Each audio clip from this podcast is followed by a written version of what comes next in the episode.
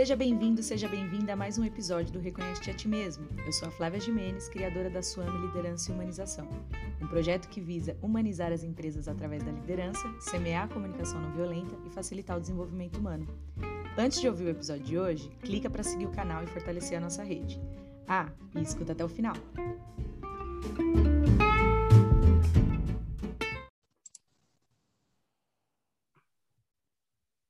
Bem-vindo, seja bem-vinda a esse programa. Esse é um projeto novo aqui do canal da Suame. É, faz tempo que eu estou querendo fazer esse programa, então essa convidada sabe bem que a gente já tinha até um outros projetos parecidos, né, Fá? De uhum. bater um papo aqui, de trocar, porque eu acho que quando a gente grava uma conversa, a gente consegue explorar muito mais as ideias do que sozinho e tentando tirar o que, o que a mente guarda sem o estímulo de ter alguém perguntando, de ter alguém trocando, de ter alguém estimulando. Então, esse, esse é o maior objetivo desse programa. É, eu sou a Flávia Jimenez, não vou ficar me rotulando muito, porque eu espero que você escute esse programa. Todos os episódios eu vou falar um pouco de mim, vou contar minhas histórias, então você vai acabar me conhecendo.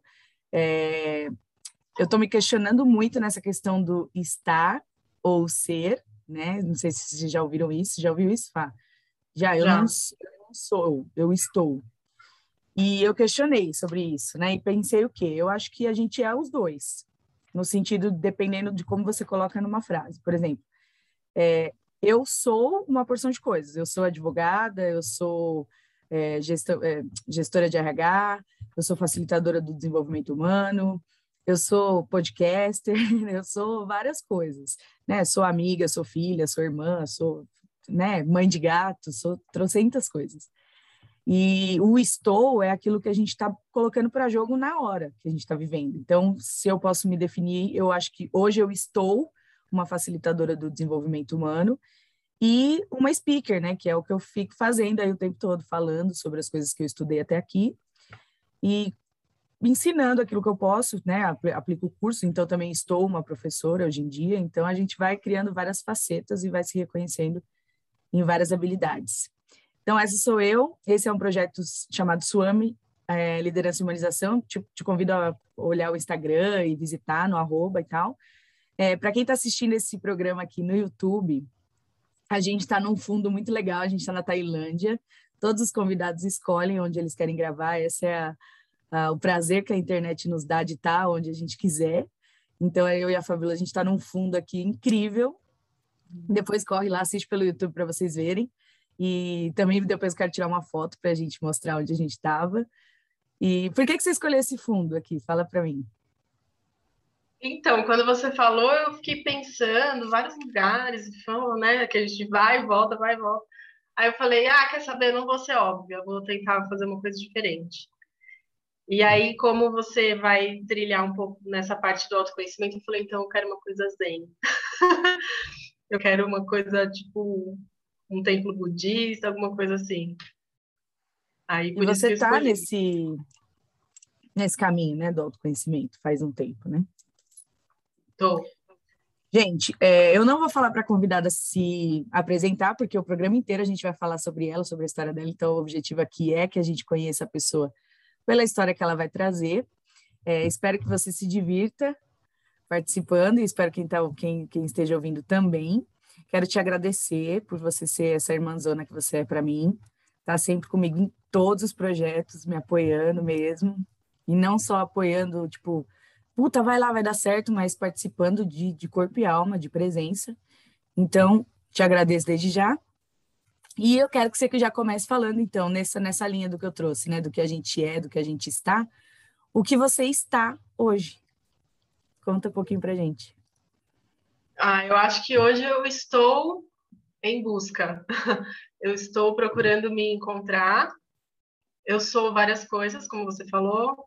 Sou mãe, sou esposa, sou amiga, sou jornalista, né?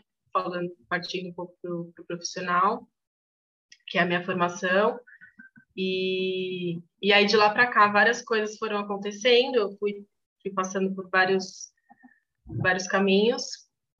E hoje eu, eu acho que eu estou em busca de, de me encontrar, assim, de de, daquela coisa da missão, né? Qual é a sua missão?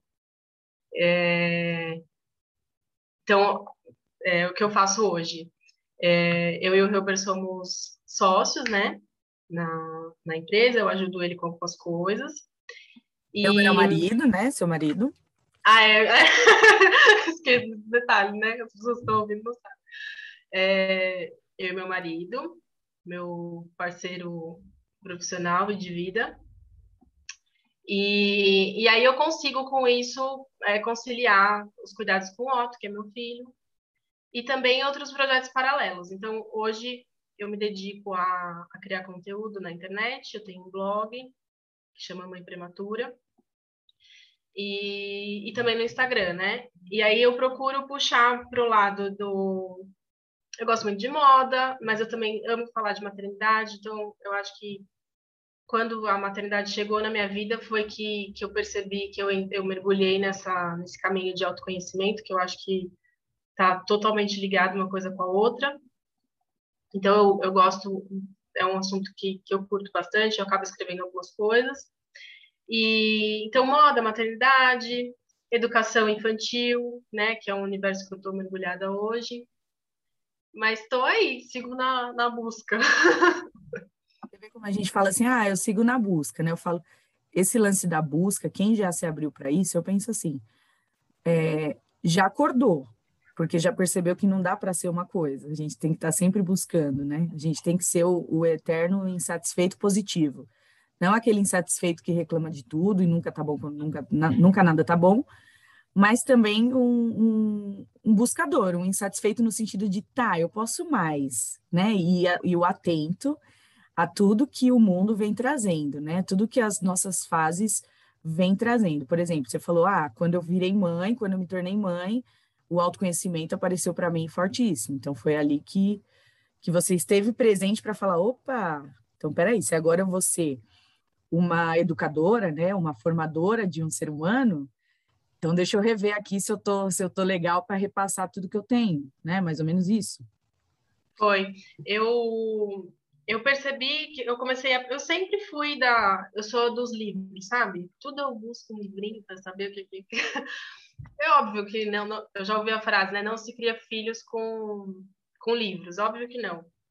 Mas eu gosto de ter um embasamento, eu gosto de procurar saber o que, que as pessoas, o que, que quem entende de psicólogo, é médico, não sei o que, que eles estão falando sobre isso. Então eu gosto de ampliar meu repertório nesse sentido e aí eu vou tirar, tipo, ah, isso me serve, ah, isso não acho legal, enfim. Então eu sempre fui essa pessoa. E aí, quando o Otto chegou, eu queria saber, né, como é que como que ninguém te ensina como criar um bebê, né? Não vem com manual. Então eu fui buscando isso. E eu comecei a entender que, na verdade, a chave, quando a gente está cuidando de uma criança, tá na gente. Tipo, ah, mas meu filho. Tá, mas você já olhou para você? Quando, quando você começa a entrar mais nisso, você começa a perceber que não é a criança, é tudo a gente. Porque é a gente está conduzindo. E eles se espelham na gente também. E aí eu comecei a ficar fascinada, né? Porque quanto mais você vai mergulhando, mais coisas vão aparecendo, né? Você vai aprendendo, e aí, tipo, a e o poder tipo, da criança, né? E o poder da criança, né? Que aí quando você acorda para isso, de, é sobre mim, né? Ela tá replicando o que eu tô passando para ela, não só, né, falando, não só na educação falada, mas principalmente pelos meus exemplos, que é onde a gente ensina mais. Exato. E é legal você ter ali um, um, mini espelho, né? que é um mini espelho. E assim, um mini espelho sem filtro mesmo, tipo. E ele tá gritando ali pra Bem sem Instagram. Todo. É, gritando de, olha, você é isso aqui, tá, querida? Que é isso que você tá fazendo você, tá bom? Não, é, é, legal dia, você falar é engraçado isso. como eles absorvem, né? Porque outro dia, faz um tempo já, eu tava com pressa, saindo com ele, acho que tava indo pra escola, não sei. E aí parou o carro, assim, esperando para sair o, na garagem e o portão não abria, né? Tava demorando, acho que o porteiro não viu tal. Eu fiz, ai, que saco, né? Aquela coisa que você tá, né? Aí o Otto falou assim: calma, mamãe, é só pedir por favor. Aí eu falei, tá vendo? Tipo, fica tudo gravadinho neles, né? E eles vêm e, tipo, dá um um chacoalhão na gente fala. Presta atenção. É assim que faz, não é? Não é? Você, você vive falando para mim que é assim, agora você tá fazendo diferente, por quê? Aí, tipo, nessa hora você para e fala, ah. então tá, né? Você sabe que tem muito pai aí que não consegue lidar tão bem, né, com, esses, com essas esfregadas de realidade na cara, né? Porque aí fala, ah, porque meu filho é terrível, que eu não aguento mais. E aí você quer terceirizar aquilo que você sabe que é um problema seu, né? De tipo, meu filho tá, tá, tá se tornando assim. Em nenhum momento é, a pessoa pergunta, tá, e o que que eu ensinei para ele chegar até aí, né? Óbvio que as crianças vêm, né? Eu que sou universalista, eu acredito que todo mundo tem aí uma bagagem ancestral, né? Levando para o lado mais espiritual da coisa mas ainda assim ele é um HD zerado, né? No momento que ele vem aqui, essa questão da educação, né? Essa questão de, de como ele se comporta, ou até mesmo o que ele pensa, como o Otto falou, mamãe, calma, é só pedir por favor, tal. Esse tipo de coisas é, são ensinados aqui, né? E aí, às vezes, eu não tenho filho, mas como pais, eu acho que a pessoa, tipo, quando se pega com o filho passando por uma fase de, nossa, ele tá dando muito trabalho, ele tá externalizando uns comportamentos estranhos e tal, é, tem pessoas têm dificuldades, né, de, de enxergar e, e trazer para essa, essa clareza que você falou, de cara, é sobre mim, eu preciso estudar sobre mim para melhorar. Né? Muita gente não tem essa, acho que, nossa, sei lá, me arrisco a dizer que a maioria das pessoas não tem essa clareza de pensar, tá, e aí? Ah, é comigo. E outra coisa que eu acho importante também, que eu ouvi num curso que eu fiz, que você até fez também, que ele fala, é, a gente tem que estudar, a gente tem que se preparar para cuidar dos filhos. A gente se prepara para tantas coisas na vida, para trabalhar, para prestar vestibular, para não sei o quê, e por que que a gente não procura se melhorar na hora de, de educar os filhos, né? De e aí eu puxo, puxo um gancho até para outra coisa. É, eu, eu, como profissional da área de desenvolvimento humano, também percebo que as pessoas também não têm na cultura cuidar da saúde mental, cuidar de si mesmo, cuidar do seu comportamento, da sua comunicação, enfim, de tudo. É, a gente se preocupou muito em ser um ótimo advogado, um ótimo engenheiro, um ótimo tudo, e pouco com ser um ótimo ser humano, né? Por isso que eu, eu penso que é por isso que a gente chegou onde chegou e tá todo mundo agora tendo que voltar para buscar o balde, né? Como dizem por aí. Vamos buscar o balde, galera, que o negócio deu ruim aqui. Mas que bom que esse assunto está aparecendo tanto agora e as pessoas estão começando a despertar mais para isso, né? De procurar mais ajuda. Eu acho que também esse período que a gente passou, ainda, né, tá passando um pouco da pandemia, também acabou empurrando um pouco, né? Quem não tinha ainda acordado para isso foi meio que na marra, né? Não, Tá, vai lá. Né? Esfregou na cara e é aquele negócio. Pessoas que eram consideradas é, ridículas, né? Porque a gente que que já estava no movimento mais, ah, vamos, vamos meditar, vamos, né, vamos ser zen. tava sendo, tipo, tirado, né? Eu mesmo fui tirada muitas vezes, de, nossa, lá, ficou, ai, gente, me doidou, essa daí tá pirada, tá vivendo um mundo paralelo. E aí as pessoas viram que essa galera do mundo paralelo estava sabendo lidar um pouco melhor com essa explosão, não vou falar que, nossa, tiraram de letra, porque ninguém tirou, mas soube lidar um pouco melhor com a situação do que quem não, não tinha ainda se ligado para isso, de opa, existem coisas que silenciam a mente, existem coisas que falam sobre é, inteligência emocional, né? Enfim, tudo, toda essa gama. E tem tudo a ver com, a, com a, tudo isso que você estava falando tem a ver com a próxima pergunta que eu ia falar, que eu, que eu ia te fazer, que era é, como você acha que você contribui hoje com o mundo? Que tem a ver com aquilo que você falou, ah, eu estou em busca da minha missão. Né? Para mim, a missão é, lógico que cada um tem a sua, né, direcionado, mas genericamente falando, a missão é você vir aqui, melhorar, evoluir e entregar.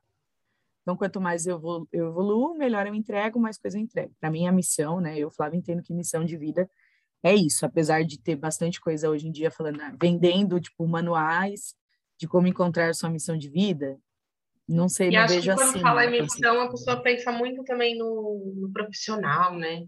não é só isso, né? Tem muita gente aí fazendo sua missão de vida, meu, em coisinhas tão peculiares, tão, e assim, de forma tão natural, porque a missão de vida é isso, né? Você faz é, como respirar. E não percebe, não dá o devido valor, né? Mas por a gente viver também, acho, nesse mundo capitalista, onde a gente se cobra no sentido de, ah, se eu não estou produzindo algo que está me trazendo renda financeira, eu não faço nada. Quem nunca viveu esse dilema de falar, opa, peraí, eu sou inútil? Por quê, né? E não, tipo, dinheiro é, dinheiro é energia, ele vem de várias formas, e a missão de vida não necessariamente está ligada ao seu profissional mesmo, de você levantar uhum. todo dia e trabalhar com isso, né? E isso ser a sua fonte de renda. Não é direcionado a, exatamente a isso. E como que você se vê hoje? Como que você vê se vê contribuindo? Algumas coisas você já trouxe, né? Já está criando um é, então, agora que você falou assim, eu pensei nesse, nesse sentido. Eu acho que é, quando a gente fala em missão, vem aquela coisa, a gente pensa, no né, salvar o mundo, enfim. Mas eu acho que hoje eu posso dizer que eu tenho feito uma boa missão no sentido bem sem modéstia, né? Mas no meu lado mãe, que eu acho sem que modéstia, tô... que aqui o objetivo não é ser modéstia, é ser verdadeiro. acho que eu estou plantando uma sementinha no sentido de criar um ser humano melhor para se tornar um adulto mais equilibrado, mais forte emocionalmente falando e, e, e levar isso para as outras pessoas, né? Que conforme ele vai passando na vida das pessoas, ele também vai disseminando isso. E, e acho que um pouco também de tudo que eu aprendo, né? Que eu gosto de ler, de aprender e tal, eu acabo também eu escrevo, eu gosto de escrever, então eu solto no blog, solto no Instagram. Eu acho que essas pílulas, né, de coisas que a gente vai aprendendo, e até para as pessoas ao nosso redor. Uma amiga que você fala, né, um conhecido que você, ah, olha, eu aprendi tal coisa, assim, você vai, você vai passando esse conhecimento também. Então, eu acho que hoje eu posso dizer que é isso, né, nesse lado mãe, no sentido do ser humano, e de tudo que eu tenho, que eu venho conhecendo, que eu venho aprendendo né, nesse sentido e de como me melhorar também, que é uma preocupação constante, assim. De salvar o mundo, lembrei de uma frase que eu uso lá no Facebook, que fala, é do Bukowski, né? É assim que fala, né, Bukowski? E ele fala o seguinte: a gente começa a salvar a humanidade salvando uma pessoa de cada vez. É, é então, isso, né? É, é o trabalho de primeiro. que eu sempre falo, é você vai fazendo por você, pelo seu marido, pelo seu filho, pela sua amiga, né? Você vai devagarzinho e aí isso vai multiplicando. É, é mais ou menos o que eu falo, às vezes, né, do, do, lance de por que trabalhar com líderes. Porque quando eu mudo um líder e ele tem 10 pessoas abaixo dele, eu estou mudando 11. Então, assim, às vezes você acha que não, mas você mudou a vida de uma pessoa, ensinou algo para uma pessoa, só que essa pessoa, ela, ela multiplica esse ensinamento para outras. Então, você já atingiu, mesmo que você nunca saiba que saiu da, né? Que foi aquele, aquele, aquele seu papo, é, a, a, aquela dica que você deu de livro, aquela dica que você deu de, de, de roupa, enfim, de tudo, que muda a cabeça de alguém e, e ela repassa isso, porque a gente está o tempo todo aprendendo e ensinando, né? Isso as pessoas também não percebem, né? O, o, ensinar não é só estar lá na sala de aula, essa pessoa é um educador, ela tem uma sala de aula, ela aplica um curso. Não, não é isso. A gente está ensinando o tempo inteiro. Sim. Todo mundo tá Às vezes eu fico, eu fico pensando, eu falo algumas coisas, né, no sentido de, de ensinar, mas né, de, de ampliar, né, a cabeça da pessoa. E às vezes eu falo, ah, a pessoa nem ouviu, né, essa coisa de todo mundo vivendo no automático e tal, a pessoa nem E aí eu sempre, quando eu penso isso, depois vem uma validação de não. Ouviu sim. Foram plantadas. É, outro dia aconteceu uma coisa, eu falei, e eu falei, ah, acho que a pessoa nem, nem tchum.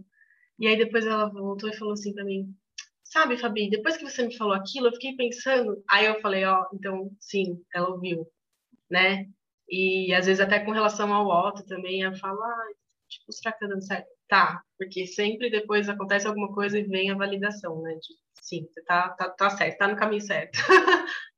em casa aconteceu isso essa semana, eu falei um negócio pro meu irmão, e aí na, ele desceu, ele até retrucou na hora, né? Porque adolescente faz isso, né?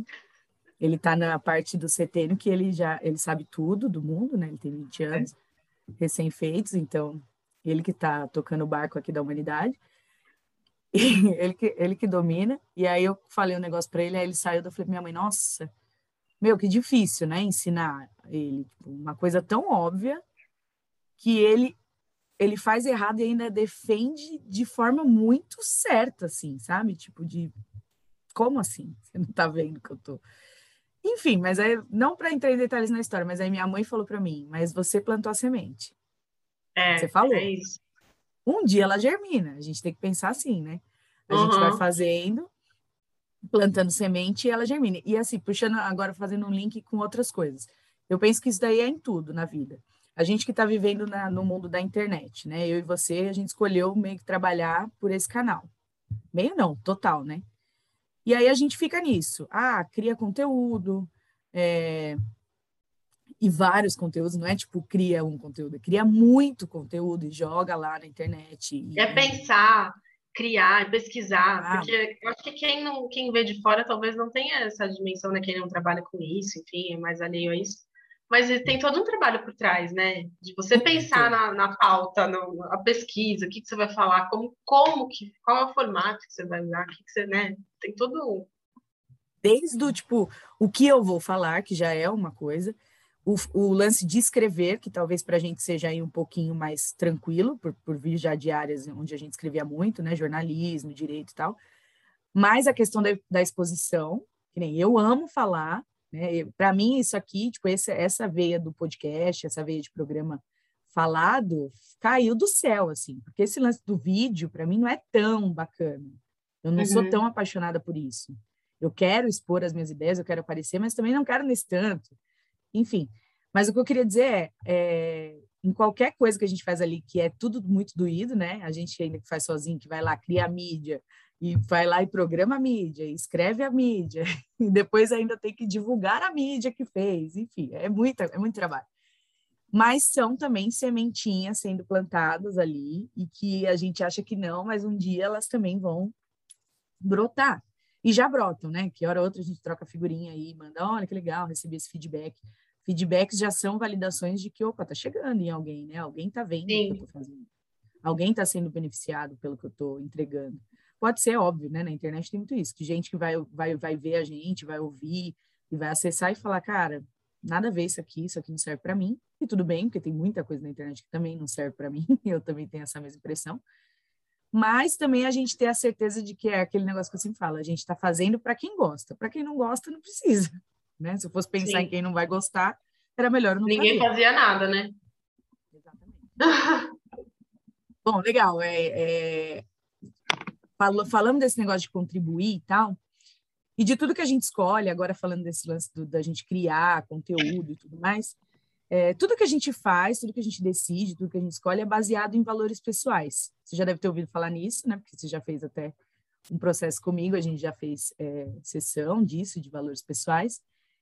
E, mas eu queria que você falasse aqui de três valores pessoais que hoje, né, apesar da gente ter muitos, eu também acredito que os nossos valores ao longo da vida eles vão mudando.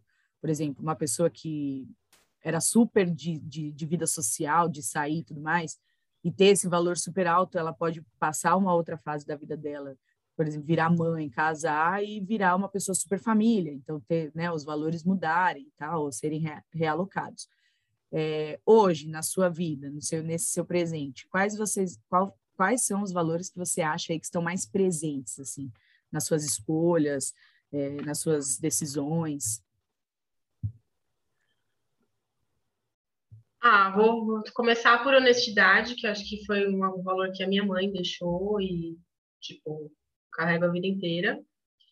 E aí você falando, você deu esse exemplo e me veio uma coisa, não sei se isso é considerado um valor, mas é, eu acho que a introspecção, o, é, a introspecção mesmo. Hoje, não sei, estou ficando velha, mas cada é, vez é, mais. Eu, eu, não vejo como é introspecção, né? Vou até te cortar, mas depois, depois explicar melhor. Eu, é, seria, acho que o individualismo, talvez, de, de ter o meu tempo isso, é, eu sempre tive, né? Sempre tive isso, mas é, não sei se com o passar do tempo, né, chegada de filho e tudo mais, isso tem ficado cada vez mais necessário para mim, mais importante, assim, de ter um tempo, só eu mesmo, não tô nem falando assim né, em família, né? Tipo, eu comigo mesma.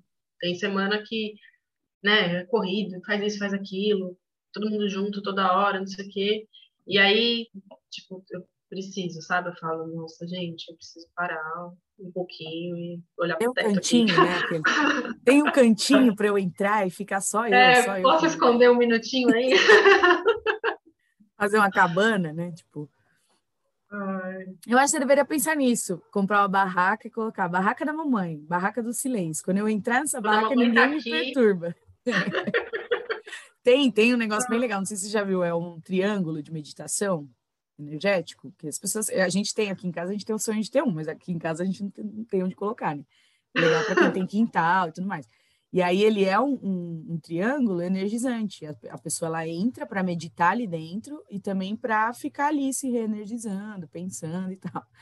Então, eu acho que você deveria ter a sua barraca de, de reenergização. Aí já avisa, fala, gente, quando a mamãe estiver na barraca aqui, ninguém. Ai, que legal! Eu costumo brincar com o Helber. É, eu li o livro da, da Michelle, a mulher do Obama, né? E aí ela conta que eles moravam num apartamento e ele tinha um quarto que era, meu, barrufado de livro, ele ficava lá, entrava, acho que na época até ele fumava, diz que ele ficava ali dentro, nas ideias dele, ali era o momento dele, né? Que inclusive ele tem essa coisa também, igual eu, assim, meio mais fechadão e tal. E eles chamavam da toca, porque ela falava que ela nem olhava quando ela passava na porta, porque aquilo era, né? Era a baguncinha dele, ali era o momento dele. Aí às vezes eu brinco com o Helmer, vai lá pra toca, vai. Fica lá na toca. Mas eu acho que assim, você falou, ah, é um valor meu e tal. Até, e você citou a introspecção.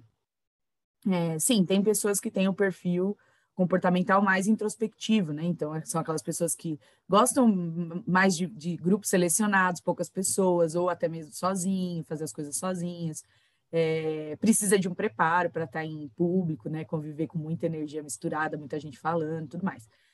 Mas eu acho que todo mundo precisa também da toca. Acho que por mais sociável que você seja, que nem eu sou uma pessoa super sociável. Hoje menos, já fui muito mais, mas e mas eu também preciso, né? Aí você estava contando agora do, do Obama, eu lembrei do filme do Sherlock Holmes.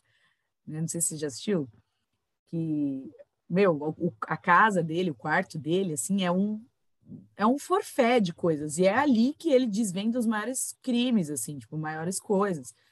E ele fica ali testando coisas. Enfim, eu, eu acho incrível que eu amo, já, eu já amo o ator e o personagem, né? Então, para mim, já ajuda. Mas você estava falando, eu lembrei. Eu falei, caraca, as pessoas, é, até para esse lance da criação, para você acessar o que você tem na sua cabeça, você precisa ficar sozinho. Não dá. Por mais que a troca seja legal, né? Sempre que a gente conversa, é, os insights vêm, né? Às vezes você vai fazer, principalmente sessões aí com profissionais preparados para isso. Pô, a pessoa consegue tirar da sua cabeça coisas que você não está conseguindo. Ok, mas para você trabalhar depois todas essas ideias, para você digerir tudo que veio, você precisa de um tempo sozinho. sozinho. Acho que todo mundo é. precisa, né? É. Então vamos lá, você falou de, da honestidade, né? Que é um valor riquíssimo. É, essa questão da individualidade, da introspecção, e que mais? Tem mais algum aí? Ah, vou falar trabalho, trabalho duro, para conseguir, né? Posso, vou falar mais um, que eu acho que eu acredito tão fortemente quanto, que é estudo. Isso também, será que é um valor? É, né? Acho que trabalho e estudo. Acho que sem, sem conhecimento e sem trabalhar duro, ninguém chega a lugar nenhum. Os dois se complementam, né? Porque você fazer muito sem conhecimento é. É, nada. e ter conhecimento e você acumulado muito... e não colocar em prática também fazer... não adianta nada. É, isso mesmo. Então, tem que ter os dois, os dois se completam, né? Uhum. E eu ia falar uma outra coisa, perdi, mas quando voltar na cabeça aqui, eu falo de novo. E aí, falando disso, né, do, do, dessa questão, puxando agora para o lado de qualidades. E hoje, no presente, a gente tem várias qualidades aí ao longo da vida. E quando eu estou falando qualidades, eu não estou falando assim de, nossa, essa pessoa tem essa qualidade única, exclusiva da vida. Tipo, não estou falando de coisas grandiosas, estou falando de qualidades, recursos que a gente tem é, para fazer as coisas acontecerem. Quais são as qualidades aí que hoje estão mais latentes para você, os recursos que você tem mais utilizado assim nessa fase da sua vida?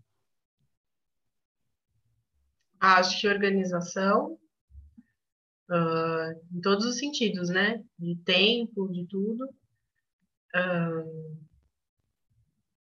paciência, eu acho. Mais ou menos, né? se você é uma pessoa paciente, é um recurso, né? Não importa o nível da paciência. Tem gente que, tem, não, tem gente que fala, eu não tenho paciência. Nível, é, a gente tem nível menos dois. É. E eu acho que calma. Calma é uma coisa que que eu tenho usado bastante, assim, todo mundo fala, ah, isso é calma. É, se, se, a gente começar a ficar todo mundo doido, aí não funciona, né? É, eu, você estava falando de paciência. Eu não me considero uma pessoa paciente, mas eu também não acho que eu sou uma pessoa impaciente. Então, eu acho que eu tô tá no meio termo. É, assim, eu não sou um exemplo de paciência. Até essa semana brinquei com a minha mãe e falei aquela frase: não tem paciência para quem está começando. é, ela falou um negócio. Por exemplo, aqui em casa a gente tem perfis totalmente opostos, né? Eu sou da praticidade, eu gosto de tudo rápido, objetivo, né? Enfim, o que, que é para fazer? A gente tem que fazer isso, então vamos aí. E a, a, minha mãe já não, minha mãe já é mais tranquila, né? Ela já vai com muito mais calma, detalhe. É, sua mãe é parecida comigo. E aí aqui em casa. Sim, daqui... e aí, então aqui em casa de vez em quando dá um choque, né? Ainda que a gente trabalha junto. Então pensa, no trabalho às vezes cara, eu quero muito realizar isso agora. Já, o que, que é para fazer? É tão simples, vamos fazer. E ela não, ela faz todo um rodeio, dela volta, dela dá. E aí nesses é, momentos eu me, nesse, é, nesses momentos eu me percebo um pouco impaciente. Ah, tem dia que mais, tem dia que menos, né? Mas eu me percebo impaciente. E também já me cobrei no sentido de, nossa, essa impaciência é um ponto que eu tenho que melhorar né? Porque quando a gente começa a fazer é, processo de autoconhecimento, né? Quando a gente começa a trilhar essa jornada, eu falo que a autocompaixão ela é um dos botões principais que você tem que ligar, porque você vai começar a perceber coisas em você que tem que ser melhoradas. E se você ficar muito revoltado, você fica insatisfeito com o processo, né? Você fala, pô, não quero ver isso, não quero falar sobre isso, não quero mudar isso, não quero aceitar que eu tenho isso. E eu nunca tive essa dificuldade, mas aí também no começo eu percebi que eu estava muito tipo, nossa, meu, que horrível, eu preciso melhorar várias coisas. E aí aquele lance da lente, tipo, tá, eu vou olhar só para o que está ruim, para as coisas que eu considero que precisam ser melhoradas, ou eu também vou valorizar as coisas que eu identifiquei que são muito legais, que, que eu tenho de muito positivo, e, e fazer, também.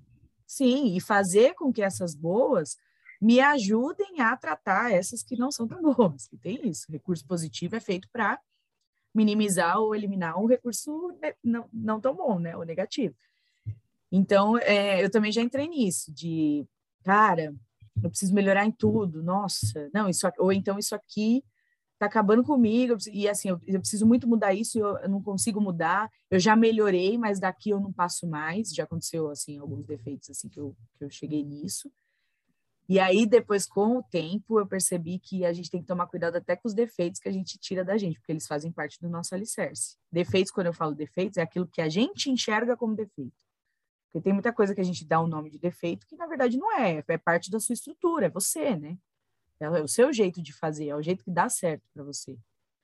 Já aconteceu isso com você? Já nesse caminho aí que você está trilhando, de você ver coisas que você precisa melhorar e falar, cara, eu preciso muito melhorar isso, mas eu já melhorei nesse tanto, e daqui eu não sigo mais. E aí eu aceito que isso é parte de mim? Esse defeitinho aí é parte da minha estrutura? Hum, não sei se eu, já, se eu já fiz essa análise, assim, mas eu acho que tem aquele, aquele diálogo interno, né? Que fica, às vezes, batendo ali na cabeça. Ai, tá fazendo isso assim, tá fazendo isso assado, ah, eu sou muito assim, isso não é legal. Isso é ruim também, né? Porque a gente fica meio que. Crítica, né? Se, é, se, se, né, se batendo, assim, né? Se criticando o tempo todo. E até essa semana eu comecei a ler um livro sobre isso, estou no comecinho ainda. E ele fala que essa voz interna que a gente tem, ela, é, ela pode ser tão boa quanto destrutiva, porque você fica ouvindo, você é você com você mesmo, né? De nossa, isso aqui tá um saco, não, isso aqui não é assim, tá, mas e tem que valorizar também as outras coisas, né? E enfim, ver o, o, a parte positiva também, né?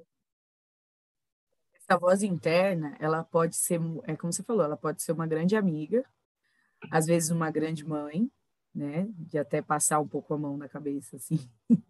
e deixar passar algumas coisas, né? A gente se enganar um pouco, porque eu, eu vejo isso no meu processo, às vezes a gente dá uma enganada, já deixa, vai, deixa eu ver isso aí depois, né?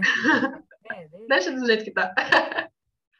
E aí eu falo que essa voz aí já é uma voz mais permissiva, né? A gente dá o nome de mãe, não querendo dizer que mãe é permissiva, não é isso, mas, mas a mãe é mais fraterna, mais Olha amorosa. com mais carinho, né? E também quando ela vem para esmurrar, se você deixar, ela te ataca, né? E eu tô para te dizer, como profissional da área, que eu acho que tá todo mundo é, ouvindo mais a voz que ataca do que a voz que, que acalenta, que acalma. É, tem muita gente passando assim por, por situações por estar só ouvindo essa voz. Eu falo que a galera tá com a régua muito alta, né? Óbvio que a gente tem que, eu falo, né? A gente mira na, na lua para acertar a estrela. Isso em tudo, né? Em questão de meta, em questão de, de objetivo de, de melhorar e tudo mais, de conquistas. Mas também tem que tomar cuidado com a régua que, tá, que a gente está colocando, né? O que, que eu estou esperando de mim? Né? Por mais que ah, eu me preparei, pô, estudo tanto, eu mesmo já, já me peguei fazendo essas, essas. me falando essas coisas. Puta, estudou tanto, sabe? Investiu tanto, e é tempo, é não sei o quê, ou já está com certa idade e N coisas que vêm que faz parte dessa régua aí que está muito alta. Porque você está fazendo o melhor que você pode hoje. Se você, ou melhor, né? se você estiver fazendo o melhor que você pode, você nem não teria nem que ter essa dúvida, né? E confiar mais no, no processo. Agora, falando isso, lembrei daquele livro que a gente gosta dos quatro compromissos. Um dos compromissos lá é dê o seu melhor. Se você estiver dando o seu melhor na vida, é, você dificilmente vai ficar com essa dúvida aí de, nossa, por que, que não está rolando, ou o que, que eu estou fazendo de errado. Não, não estou fazendo nada de errado, eu estou entregando meu melhor e preciso confiar naquilo que, tô, que eu estou recebendo e no processo das coisas também, né? E tudo tem seu tempo de acontecer. É, mas é que a, a gente, gente é, é imediatista. Né? É, a gente quer as coisas para ontem. Acho que é do ser humano isso, né? Falando nesse lance de régua. De plantar quais... o tempo de colher. Não, e assim, muito doido, né? Porque eu, eu, comecei a gostar, assim, de plantinhas na quarentena, né? Na, na pandemia. E já também não tô mais com, com, esse hábito todo aí. Mas aqui em casa é lotado de plantas e minha mãe é a louca da, do jardim, né? Você conhece? E minha mãe faz isso com muita, é, com muita eficiência, assim. Ela tem esse dom de cuidar das ela plantas, de plantar, de, de, de tudo. E eu penso que quem está familiarizado com esse processo da natureza, que tem total é, sentido com o que eu acredito do Somos Todos Um e tal, consegue ver melhor esse processo, né? Consegue ver que as plantinhas, se você está ali conectado, plantando e, e, cuidando das plantinhas, você vê que elas não têm a pressa de crescer. Esses dias mesmo ela estava mostrando uma, um, uma planta que ela tem, ela, nossa, vem ver essa flor que nasceu aqui. Era maravilhosa, eu sou, eu sou apreciadora né, das plantas, mas não, não consigo ser a cuidadora como ela é. E aí eu fui olhar e ela falou assim: Nossa, eu tenho essa, essa planta há tantos anos, acho que era quatro anos, e é a primeira vez que ela dá uma flor. Olha Nossa. que incrível. Tipo, quatro anos ali ela tava. Claro, ela sempre foi linda, assim, mesmo sem a flor, mas depois de quatro anos sendo ali, né, regada e, e geminada, né, ela deu uma flor incrível. Quatro anos ela demorou. E aí a gente compra um vaso e fala assim: Poxa vida, eu quero, quero colocar na minha sala e quero que semana que vem ele já esteja com a flor aparecendo. É isso mesmo. É, é isso mesmo. Falando do, desse lance aí que a gente estava falando de pontos de melhoria. Hoje, quais são os pontos de melhoria que você enxerga assim na sua vida? Que você precisa é, olhar com, com, com mais responsabilidade. Não vou falar com carinho, né? A gente olha com carinho primeiro e depois tem que olhar com responsabilidade no sentido de, tá, já aceitei que isso aqui precisa melhorar, eu preciso pegar firme nisso aqui. Eu acho que de uns tempos para cá é, eu tenho me tornado um pouco ansiosa, assim, embora eu seja uma pessoa calma, mas lá dentro de mim, assim, a cabeça é, não para, sabe? Aí você fica matutando, né? Trabalhando as ideias, as coisas, e tem isso que você falou também, que a gente não, não tem paciência de esperar as coisas acontecerem, esperar o tempo certo. Então, eu venho, tenho me observado e eu tenho, venho percebendo que eu tenho me, me tornado uma pessoa ansiosa, nunca fui assim. Então, eu acho que é um ponto a se prestar atenção. Uh, acho que um segundo ponto, eu sou meio grossa. Quando alguma coisa me irrita, eu perco a paciência, ah, sabe? Aí você fala às vezes as coisas e depois você fala, poxa, não precisava ter falado desse jeito, né? Não precisava ter falado isso. É... Em casa, principalmente, né? Que a gente, a gente bate onde sabe que o amor é garantido, né? Aí fala e depois fala, poxa, não precisava, né? Principalmente agora que eu tenho me observado tanto, tenho tentado melhorar e tudo mais. É, já venho trabalhando, mas às vezes, né, na hora da, da explosão. É a gente lembrar, né? Eu falo, eu, eu que dou o curso de comunicação não violenta, todo mundo que aprende comunicação não violenta acha incrível. Todo mundo não, eu, falo que divide em 50%. O último curso que eu dei, uma menina falou assim: olha, eu confesso que quando ela veio, porque era a equipe da, da empresa, né, que trouxe e tal, e ela falou: ah, eu confesso que quando me falaram, eu falei: nossa, mas isso daí nada a ver, nem serve para mim, eu nem sou violenta, nem, nem me comunico de forma violenta. E nós nos comunicamos, sim, de forma violenta culturalmente, né? A gente foi educado a isso há muitos anos, né? E aí junta com a nossa impaciência cultural também, junta com esse lance do da, da ansiedade, né? Que está dominada, do, já dominou o, o, ser humano, né? Viver totalmente no, no, futuro, pensando no que precisa fazer, no que tem que fazer, no que vai, no, no que quer ter, no que não tem ainda, e né, toda essa essa turbulência interna e aí junta tudo isso e é a maneira como a gente coloca para fora, né? Eu acho que a nossa comunicação acaba também externalizando um pouco do que a gente está vivendo aqui dentro, nesse turbilhão de coisas, né? Do jeito que que está reverberando dentro é o jeito que, que sai. E ainda aí eu acho que um fator ainda atual que tem colaborado com o lance da comunicação, ou, ou melhor, que tem dificultado o lance da nossa comunicação ser uma comunicação menos violenta, né, uma comunicação não violenta, é o lance da rede social, é o lance que as pessoas hoje podem falar o que elas querem, da maneira que elas querem, ali atrás de um celular, atrás de um computador, enfim. Então, e esquecem que tem outra pessoa, né? Do outro lado é uma pessoa, não é um computador, não é um robô. Você falou, né? Ah, é mais aqui em casa, onde o amor é garantido. Eu acho que o mundo já até deixou para lá esse lance do amor garantido. Já tá, já, já chegou num ponto que eu não tô nem me preocupando quem que tá vendo eu, o que, que eu tô falando, o que, que eu, o que, que eu não tô. Então, imagine, eu acho que é um ponto de melhoria apontado por você como seu, mas eu acho que é um ponto de melhoria para todo mundo hoje em dia, né? Se observar em como eu estou comunicando, como eu estou me comunicando com o mundo, como eu estou falando as coisas que eu penso, é, se eu estou realmente sendo empático com quem vai ler, com quem vai ouvir o que eu estou dizendo, né? E se eu estou também sabendo falar o que eu realmente estou sentindo, né? Que a gente às vezes grita e fala, mas fala e falou, falou, falou e não falou nada. Não eu percebo isso às vezes. É, a gente fala, mas e a pessoa, você não tá falando, a pessoa não entendeu o que você está querendo dizer, né?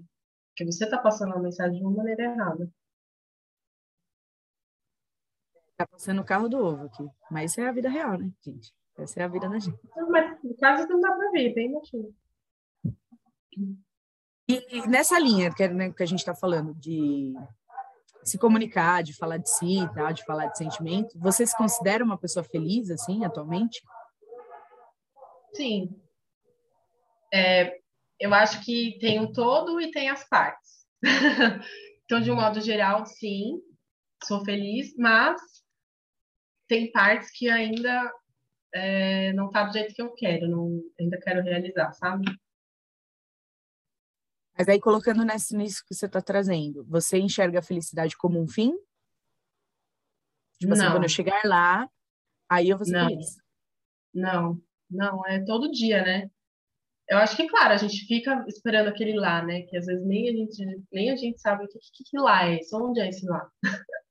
então a gente e projeta. Quantos lás, quantos lás a gente não chegou? Eu, eu penso muito isso quantos lás a gente não chegou e aí acabou chegando em outro lá, no lugar daquele que a gente achava que era o que a gente queria, e ficou muito mais feliz, né? E foi muito Sim. mais feliz. Tem, tem um, um post que sempre aparece que eu acho legal que fala assim: lembra do dia que você rezava para ter o que você tem hoje? Que a gente esquece disso também, né? Que a gente fica tão projetando lá na frente, lá na frente, lá na... Ah, quando eu tiver isso, quando eu fizer aquilo, quando, quando, quando, quando. Só que, poxa, e o hoje?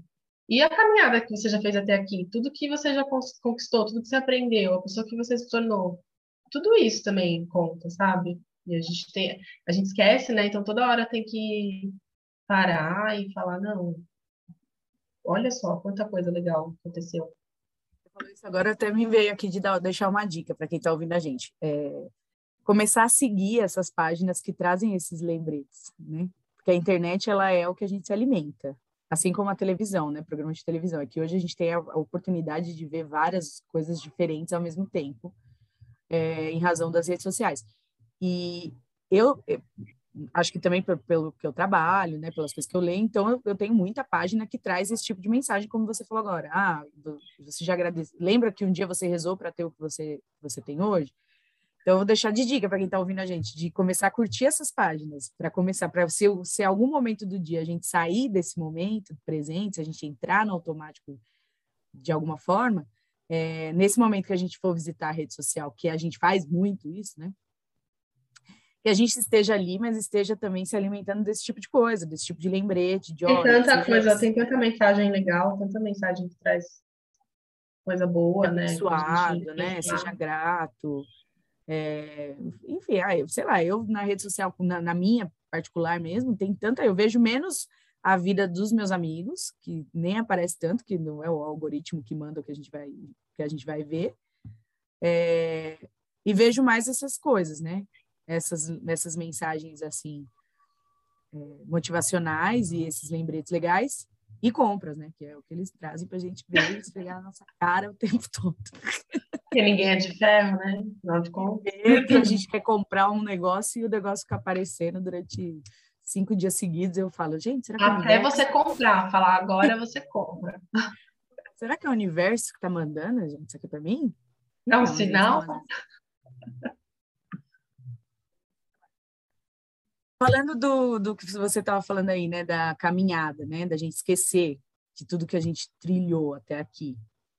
É, você se sente orgulhosa do que você trilhou até aqui, até hoje? Quando ah, lembra, quando, quando o, o meme uhum. vem, te lembra? Com certeza. Muito.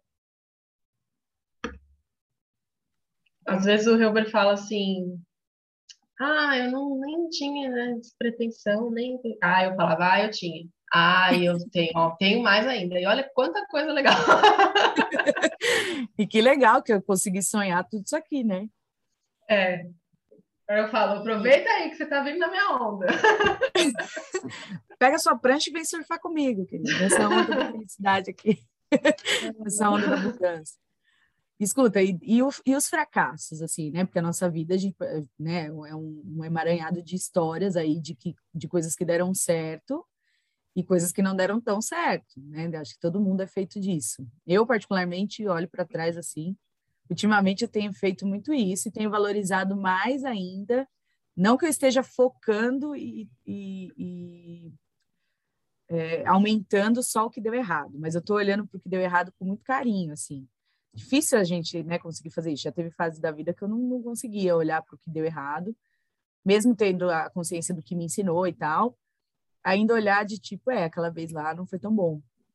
E ultimamente não, ultimamente eu tenho visto muitos fracassos, assim, ao longo, principalmente profissionais que eu, que eu tive, e olhar, olhar eles assim com mais humor, apesar de ser uma pessoa bem humorada quase sempre, eu tô assim um pouco além ultimamente, assim, de olhar e falar, cara, olha isso, né? Olha esse projeto que eu tinha. Eu tenho uma pasta aqui no Drive que são projetos inacabados, eles chamam.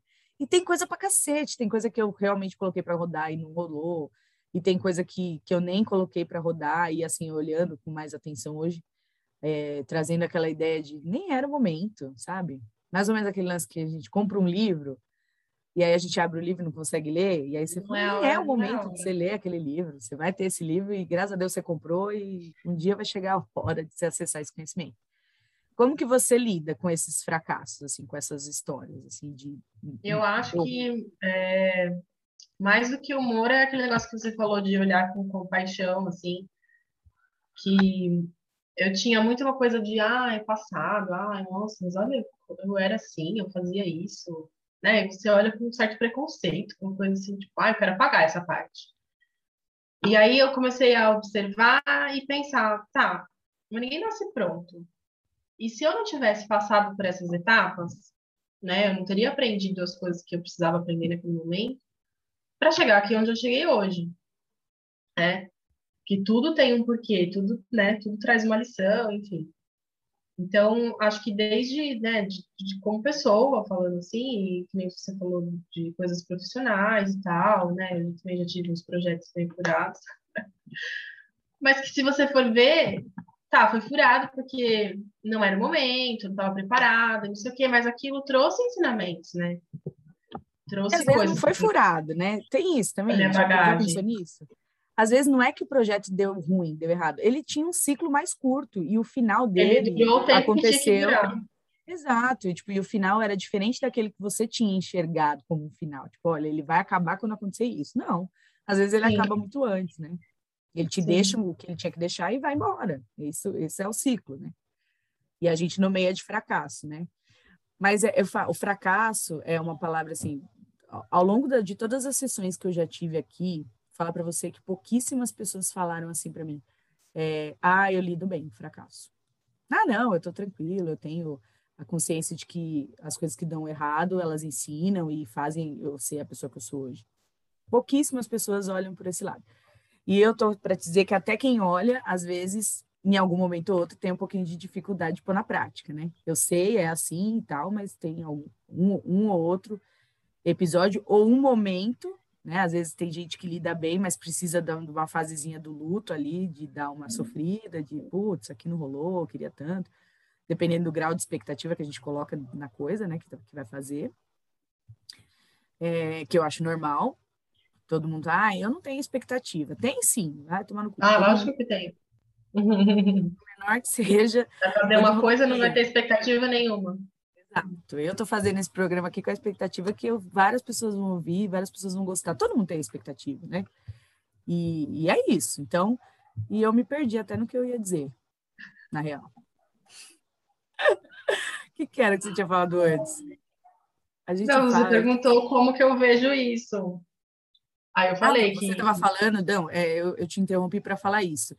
Que aí você falou assim: tem coisas que não deram certo, é, e aí eu quis falar sobre isso. De, às, vezes, às vezes a gente acha que não deu certo, mas ela deu certo. É, é aquele mais, é aquela frase de relacionamento que você fala Naquele assim: ah, momento, durou o tempo que tinha que durar, né? Isso, era isso que eu queria dizer. Mas é aquele exemplo que o pessoal fala de relacionamento, fala assim, ai, namorou quanto tempo? Ah, namorei cinco anos. Puxa vida, e não deu certo. Não deu certo. Não, deu Poxa, certo cinco foram anos. cinco anos, né? É. é, deu certo durante cinco anos, depois já parou de dar, ué. É isso. Mas você vê como o cérebro da gente e o costume, aí levando de novo para o lado da comunicação. A nossa comunicação cultural é assim. Você escuta uma história de término de relacionamento, você leva para o lado de Caraca, cinco anos e não deu certo? Deu certo cinco anos. E aí você vai falar é. até de carreira, né? A gente que vem de, de história de transição de carreira. Tem gente que pergunta para mim, ah, mas é, é normal a galera perguntar, né? Ah, veio do direito? Ah, mas tirou a OAB? Tirei. Mas pegou? Peguei. Nossa, mas e, e, não deu certo? Deu, cara, deu certo durante seis anos. Mais, né? É mais até. 11 anos juntando. E você vai levar isso na sua bagagem para sempre, porque você eu vai. Ter gente, eu vou, é, eu, eu, vou morrer advogada ainda, né? Não quero que coloque lá na minha lápide, que eu acho que não faz sentido, mas é, eu vou, vá, o jaz, a pessoa que está ali, uma advogada. Mas eu, eu, vejo que as pessoas têm isso, né? De, de falar, puxa, e não deu certo. Ah, tava fulano, tava fazendo tal coisa, não deu certo. É Quando a nossa antiga, vida, né? Sim, e quando a nossa vida, se a gente está presente, né, momento presente, se observando e tal, a gente se percebe que o tempo todo a gente se reinventa.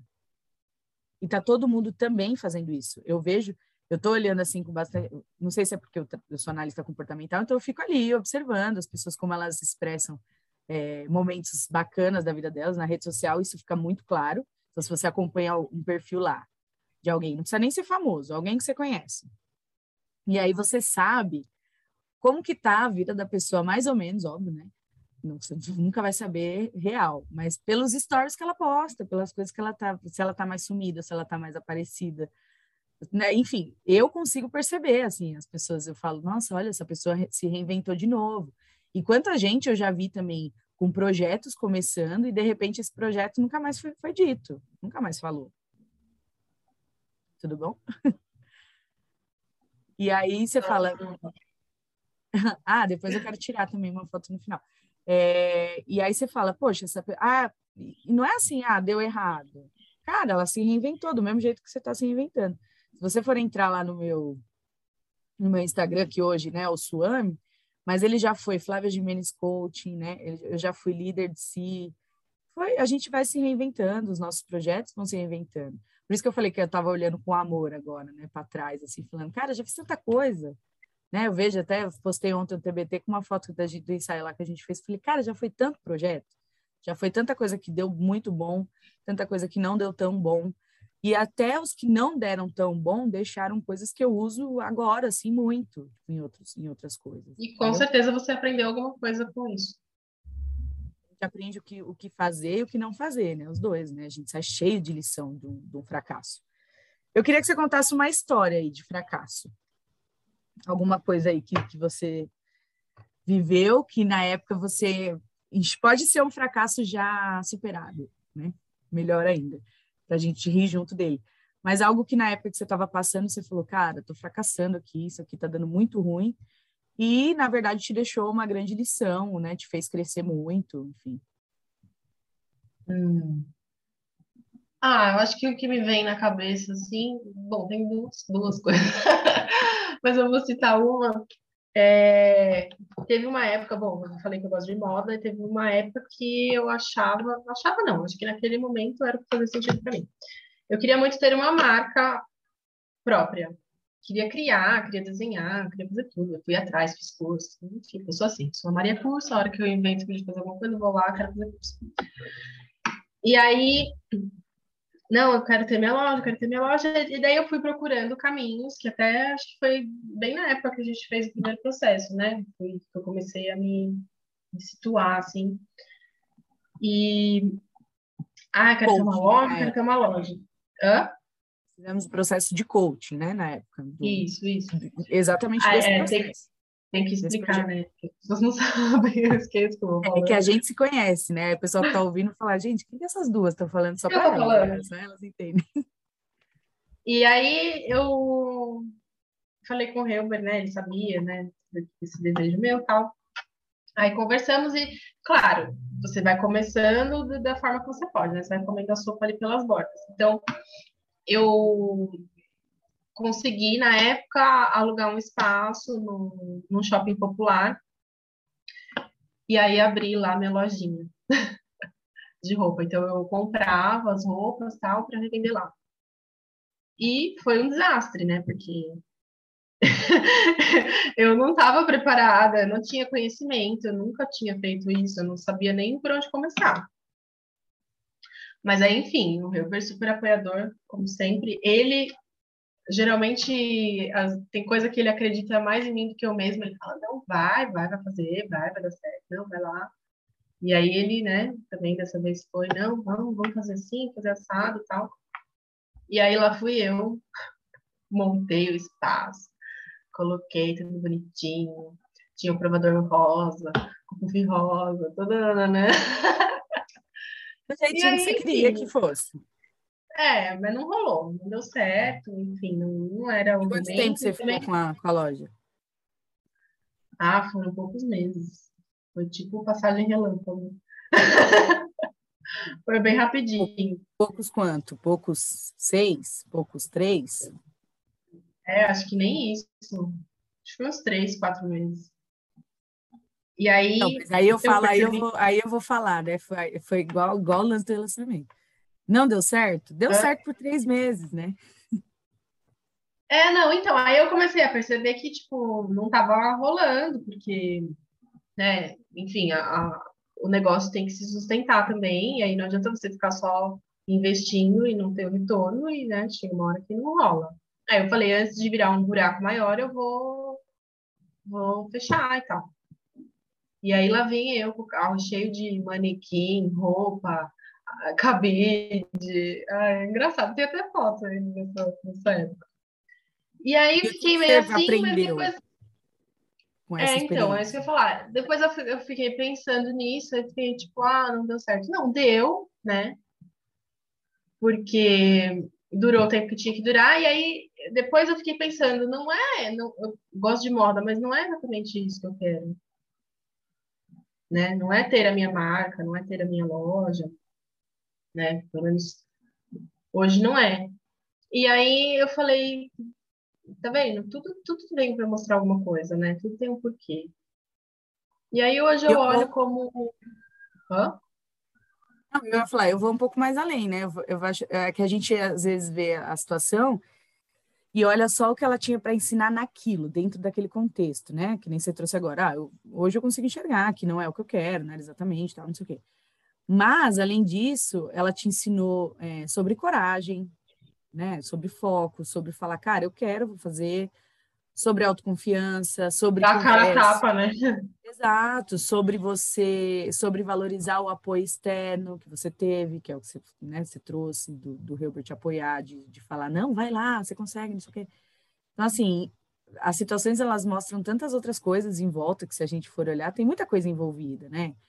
Tem, tem o, o nosso ego sendo trabalhado ali o tempo todo, de quando você começa uma coisa, você tem um sonho gigantesco, que nem aposto que quando você começou com o sonho da loja, você queria uma loja num lugar diferente, num, num, de um jeito diferente, mas mesmo assim, como você falou, a gente come pelas bordas, eu fui até, fui, fui indo de acordo com o que eu podia.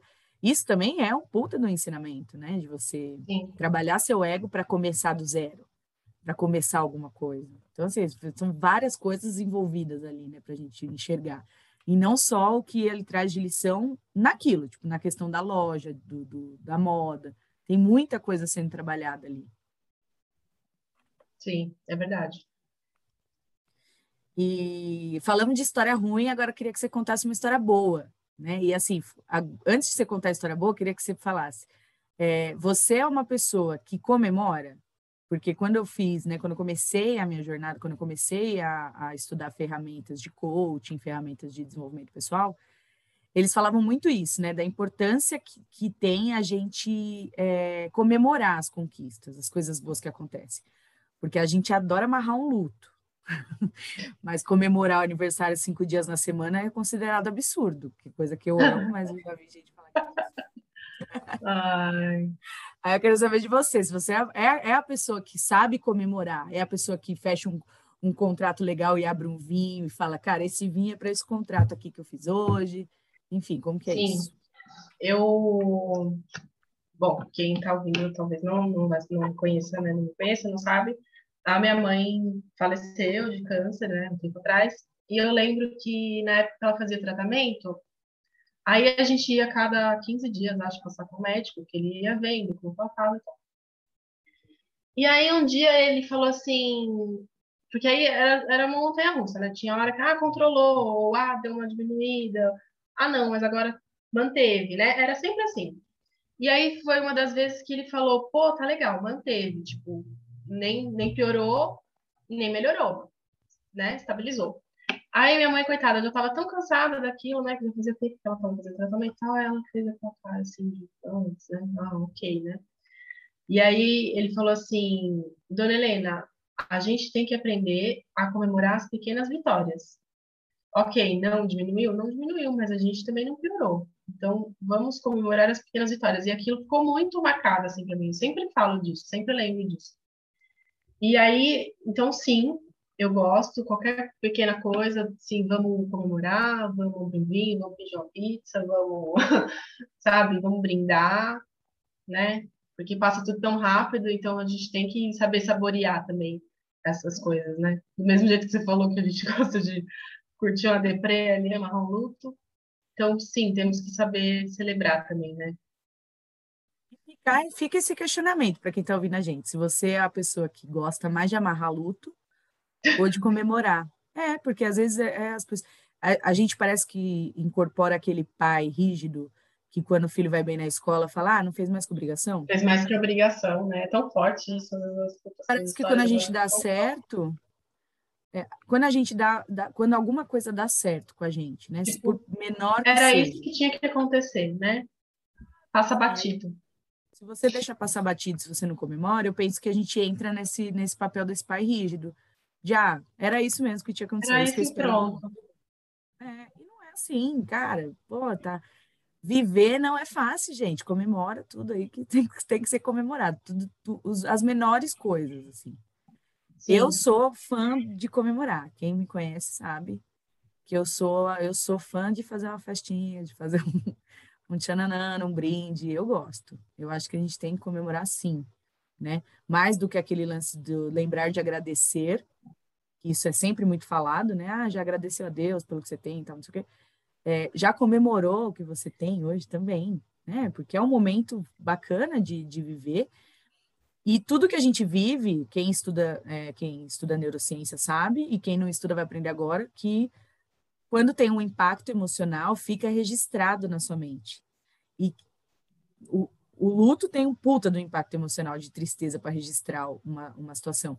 Mas a comemoração, estar com alguém especial, ou até mesmo sozinho, que a gente estava falando lá, o lance de ficar com você mesmo, né? Se curtir e tudo mais, é, se proporcionar algo em comemoração daquilo que deu certo, também vai registrar no seu cérebro é, uma gama de conquistas, né? Vai começar a subir predinhos lá de, de conquistas. Sim. Então, conta pra gente aí uma conquista, uma história aí de uma conquista significativa da sua vida.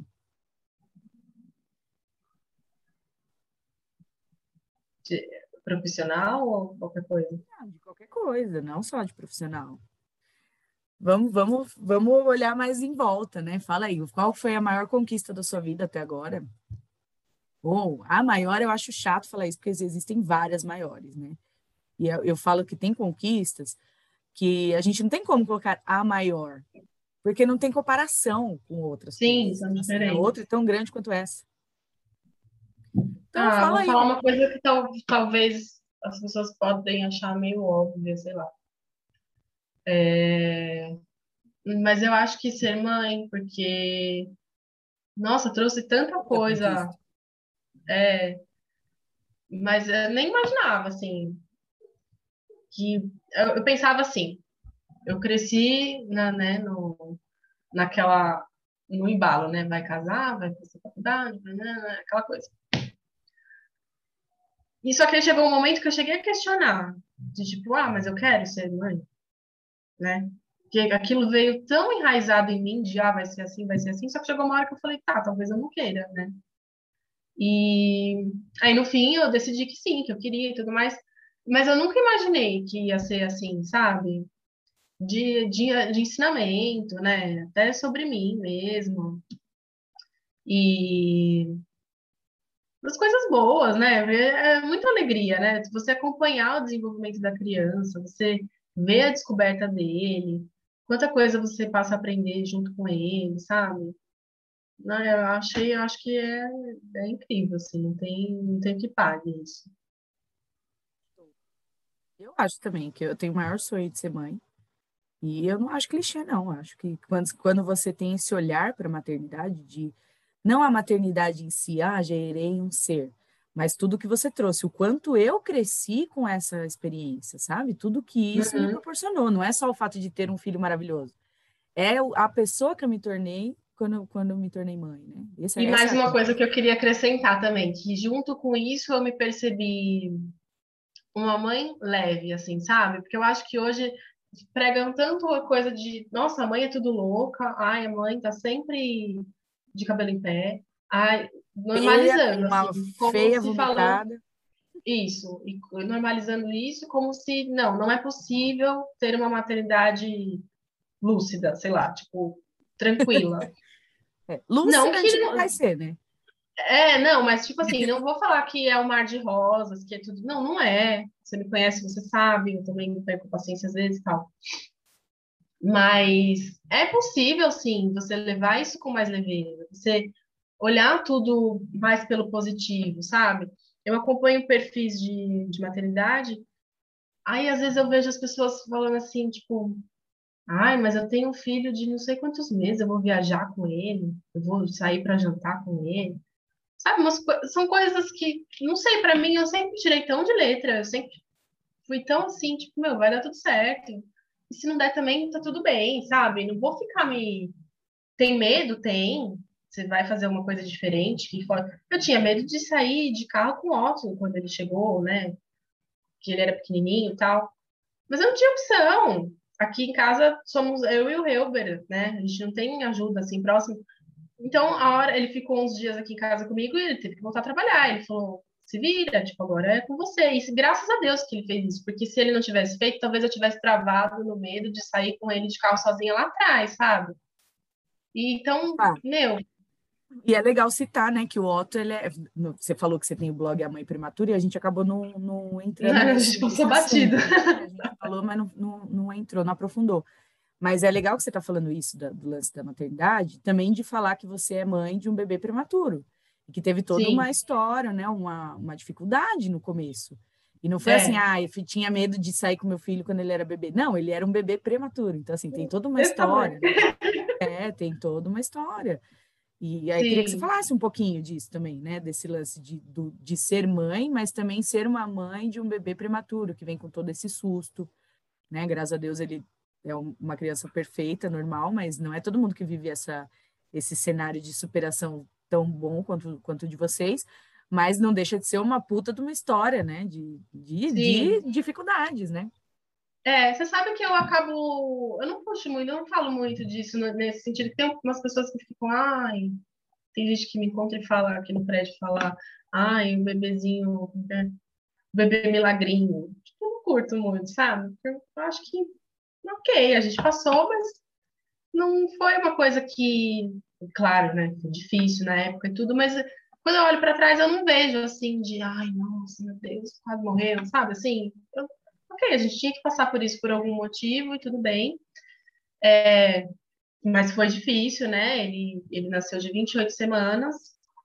Para quem não, não sabe, mais ou menos seis meses e meio, sete e meio. Seis meses e meio, sete meses. É, e aí eu tive um problema de chama pré-eclâmpsia, né, que é quando a pressão da gestante sobe.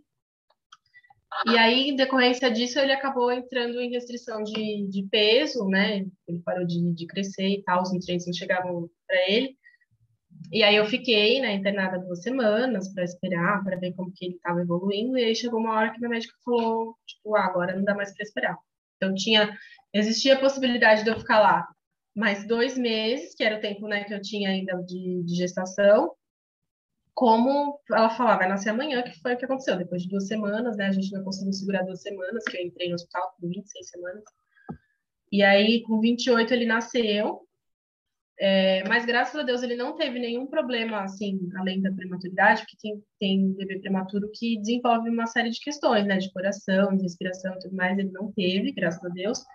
Mas a gente teve que esperar o processo natural de crescimento dele, de ganho de peso e tudo mais. Então, ele ficou 55 dias né, na UTI NEL, que aí também foi um processo bem punk. Eu assim, acho que é daí porque... que vem o pensamento das pessoas de foi um milagre. E eu acho que também tem um lance das pessoas enxergarem sempre o problema do outro é, com mais facilidade do que enxergar o próprio. Explico. Então, assim, se, ah, se é a minha vizinha que está passando por isso, eu fico aqui falando, gente, vocês viram? Ai, menina, olha isso, o que, que ela está passando? O, o, eu falo, esses dias eu falei para minha mãe, parece que todo mundo tem uma veia de Sônia Abrão, assim, um pouco, sabe? É, né? É uma coisa de. Nossa, é, vocês viram o que aconteceu com fulano. Então, assim, as pessoas querem ter uma história extraordinária para falar. Então, acho que é daí que vem né? esses comentários, é. Esses comentários é. de, ai, nossa, vocês viram, né? É um milagre, hein? Não sei o quê. Enfim. E aí você, óbvio, que está vivendo aquilo, é, você está sem tempo de, de sensacionalizar a história. Eu estou vivendo, cara, estou resolvendo o problema. Então, obviamente que você não vai ver dessa forma, né? Mas acho que é daí que vem, porque você vai contar isso para alguém, imagina, é, a rádio peão falando de um para o outro. Ai, vocês viram o neném 55 dias na UTI. Então, assim, a, a veia sensacionalista das pessoas já é, caraca, nossa, só tá quem está vivendo ali, é, exato, só quem está vivendo ali todos os dias que está enxergando, né, da maneira real que acontece a coisa, né, e tá todo mundo aí, como você falou, tá todo mundo crescendo, tá todo mundo, fácil não é, mas tá todo mundo ali vivendo, passando por, por aquilo, navegando naquele rio, né, uhum. tá todo mundo remando, então você tem pouco tempo de, de olhar, nossa, o que está acontecendo? Não, eu tô remando. Então, e aí ele ficou, é, e aí entra toda aquela questão, porque a gente idealiza, né? Tipo, maternidade, ah, então tá, então vai nascer o neném, aí vou vir para casa, vai ser tudo lindo, tudo perfeito, o quartinho dele vai estar tá lindo, esperando por ele, não sei o quê, e uma mãe de prematuro sabe que não é nada assim, porque quando eu fui internada, ele não tinha nem quarto. O quarto dele estava vazio, os móveis não, tá, não tinham chegado ainda, e foi aquela aquele vucu-vucu, né? E aí a gente vai aprendendo a lidar com isso. Você já começa aprendendo que não, não é do jeito que você quer, não, não é do jeito que você idealizou, que você achou que ia ser, mas nem por isso é ruim, né? E traz ensinamentos também. E hoje eu, e aí ele, né, ele ficou o tempo que ele precisava, não teve nenhum problema, ele cresceu, tudo aí, ele saiu. E hoje, né? meu terremotinho, eu falo que é meu terremotinho, tá aí super saudável, super bem, sabe? E maravilhoso. É uma, grande história de sucesso, né? Real. É, que ele já tem que contar. Que eu espero que a gente possa contar para ele, para ele um dia vir aqui no meu programa, que eu vou entrevistar ele, e ele vai contar como uma história de sucesso. Pela, e pela visão dele, né? Tem essa também. A gente vai pôr ele muito em renascimento para ele acessar todas as informações. É. Escuta, pegando essa veia do sucesso aí, o que, que é sucesso para você? Porque eu vejo assim que as pessoas falam de sucesso e felicidade, mas para mim são duas palavras muito subjetivas. Né? O que é sucesso para mim não é para muita gente, e o que é sucesso para, às vezes, para uma outra pessoa, para mim não, não, não faz sentido. Então, eu queria saber o que, que é sucesso para você. Então, é engraçado, né, você perguntar isso, porque já tem um tempo que eu, eu venho pensando sobre isso, venho questionando. Inclusive, eu até comecei a escrever, mas estava muito vago, assim, para eu conseguir botar no papel, sabe?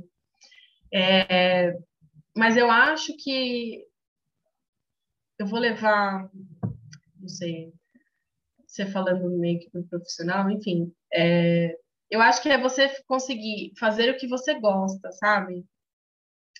E outro dia eu vi uma frase que falava assim: é, sucesso para mim é poder estar onde eu quero na hora que eu quero, né? E eu acho que tem que trabalhar, né, bastante, que foi o que eu falei de trabalhar duro. Eu acho que você tem que trabalhar duro para chegar nesse nesse ponto. Eu acho que é isso, é você conseguir fazer que você gosta, quando você faz o que você ama, que você se encontra naquilo verdadeiramente, é, você vai fazer, você nem vai perceber que está fazendo, você vai se divertir fazendo, você vai fazer com amor, sabe? Então você você se encontrar, fazer o que você gosta, né? E e ainda por cima ser remunerado por isso, para você lá na frente poder estar onde você quer, na hora que você quer e com quem você quer, né? Você ter essa liberdade de, de organizar o seu tempo, né? De gerenciar seu tempo da melhor forma e priorizar o que é importante para você, eu acho que pode ser uma boa definição de sucesso. Tem uma definição bem parecida com essa. E ficou baixinho, não tô ouvindo. Fala de novo. Que a minha, a minha definição de sucesso, voltou aí o som? Voltou. Preocupada com esse som aqui na gravação.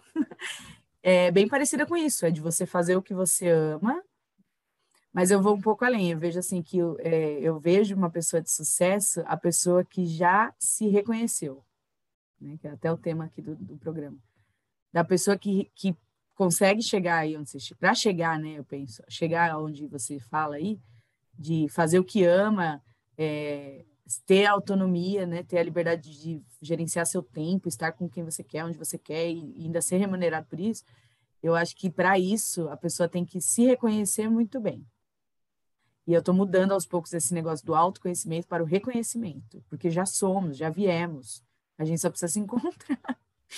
É. Achar nesse meio dessa bagunça inteira, desse quartinho que nós bagunçamos da vida, e achar as coisas que realmente, realmente são importantes, né? Enxergar, né? Olhar de fora, assim, vamos dizer, e ver verdadeiramente, que eu acho que a gente vem de uma coisa tão automática que as pessoas não param para se observar, né? Quem são as maiores referências de sucesso assim que você tem hoje? De gente famosa? Não, referência da vida. Pessoa que você, você fala, essa pessoa para mim é uma pessoa de sucesso. Pode ser famoso, pode ser quem a gente nunca viu na vida. Não importa. Ai. Ah, eu vou, vou falar. Eu não sei. vou... Pode ser famoso. Ah, vou, falar... vou, falar, de gente da internet, assim, que, ah, que eu acompanho e que eu. É um mundo que eu tô envolvida, né? Todos nós. Falar né?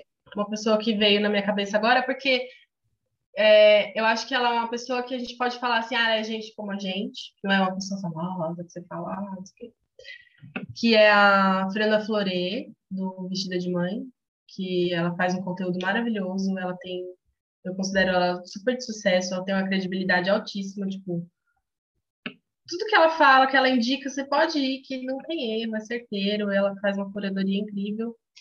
E o blog dela tem, sei lá, mais de 10, 12 anos. Então, ela é uma referência, assim, sabe? Eu, eu considero ela uma pessoa de sucesso porque ela faz uma coisa que ela gosta e ela consegue, ainda assim, cuidar dos filhos, estar perto dos filhos.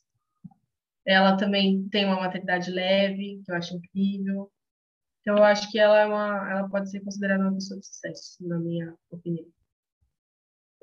Você vê como as coisas se encaixam, né? Quando a gente acha a nossa é, a nossa inspiração, né? Porque as pessoas que a gente considera pessoas de sucesso são as nossas inspirações. Por isso você fala, ah, vou trazer na internet. É onde o povo tá, né? Quem usa a internet da maneira que eu penso que, que ela tá aí para ser usada, que é no lance de inspirar e não de comparar, é, tem que tem que ter essa galera, né? Essa galera que, puta, essa pessoa já chegou onde eu, onde eu acho que é o, o pico do sucesso. É aqui que eu tenho que é nessa estrada que ela tá abrindo que eu tenho que ir atrás, né? Que eu tenho que trilhar. Isso para mim também é, é, é, essa história. Eu vou, e vou mais além, assim, vou, vou, falar um negócio que nem tem muito a ver com o que a gente está falando, mas eu lembrei agora. Tem uma, aquelas figurinhas no Instagram, que agora está na moda, de, ah, poste uma foto de alguma coisa. Uhum. Todo mundo vai compartilhando, vai postando. Semana passada eu vi uma que é poste quatro personagens que são de acordo com a sua personalidade. Uhum. E aí eu, eu amo essas coisas assim de de, de, de, internet, de trend, dessas coisas, né? Eu sou super ligada. Não é tudo que eu participo, né? Mas eu gosto de quase todos. E aí eu falei, cara, eu vou participar. Daí peguei lá quatro personagens que eu achava que, que eram marcantes, assim, para mim. E, óbvio, não tem nada a ver com a minha figura de sucesso. Mas olha que interessante. Eu peguei o Macaulay Culkin naquele filme do Esqueceram de Mim, que para mim é o filme da minha vida. Eu amo aquele filme. Mas eu amo não só pelo filme, porque ele me remete a uma infância. Eu gravava o filme da Globo para videocassete, e aí eu tinha uma fita cassete que eu gravava, inclusive, os comerciais de televisão da época. Então, assim, me leva para uma história muito louca, e ele é o meu filme favorito da vida. Ele, a Mulan, o Lucas Silva Silva, que só quem é da, da, nossa geração vai saber, né? Quem é, que é o da, da TV Cultura, lá do Mundo da Lua e o Tony Stark, que é o Homem de Ferro, que são personagens assim que eu super amo. E aí depois quando eu juntei os quatro que eu fui postar, eu falei, cara, olha que louco, né? Como o nosso inconsciente é, nesse lance de identificação trabalha, né? Porque eu me identifico com cada um daqueles personagens em alguma coisa.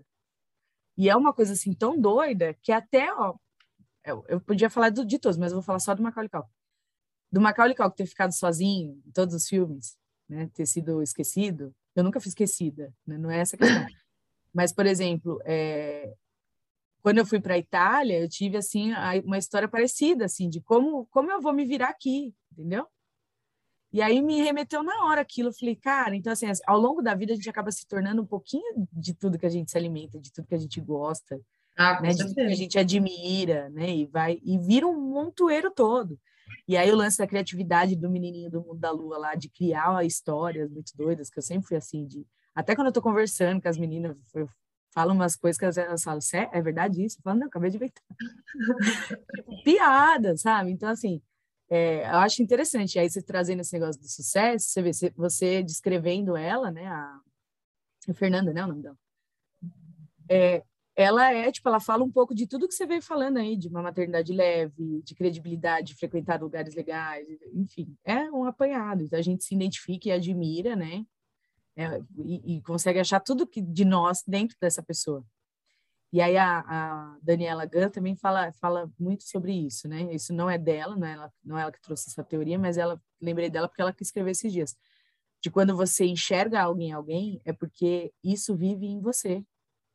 Às vezes é mais fácil Sim. ver no outro do que ver em si tanto mesmo. Do, tanto pro lado bom como pro lado ruim, né? Às vezes eu vejo umas coisas nas pessoas que eu fico meio assustado, que eu falo assim, será que eu tenho isso também? Né? E você só reconhece o que você conhece. Com tanta clareza que eu tô vendo isso, eu tô um pouco assustada. pro bom e pro ruim, é verdade. Ô, Fá, e o que, que você acha que você tem esperado, assim, do, do mundo e do outro é, e você sente que nunca vem, sabe assim? Tipo, você espera de fora para dentro. Tem alguma coisa hoje em dia que você fala, puxa, isso eu estou esperando que aconteça para eu me, me, satisfazer, assim. Só que não, não, não chegou Em relação ainda. a mim, você fala? É, em relação a você, a sua, a sua satisfação. Tipo assim, o mundo precisa de tal coisa para eu ser quem eu quero ser, ou para eu ser mais feliz, enfim. Ai, pergunta difícil. Por que, que eu coloquei, né? Por isso que eu, por que, que eu. Ui, tudo bom? Por que, que eu decidi fazer essa pergunta? Eu decidi fazer essa pergunta porque exatamente para isso que a gente estava falando agora, né? Do, de fora para dentro de dentro para fora. O que você olha, o que você espera, o que você reconhece no outro. Porque às vezes tem coisa é, que a gente acha que o mundo tem que ser, ah, o mundo precisa muito, as pessoas precisam melhorar nisso. E, e a gente mesmo não faz.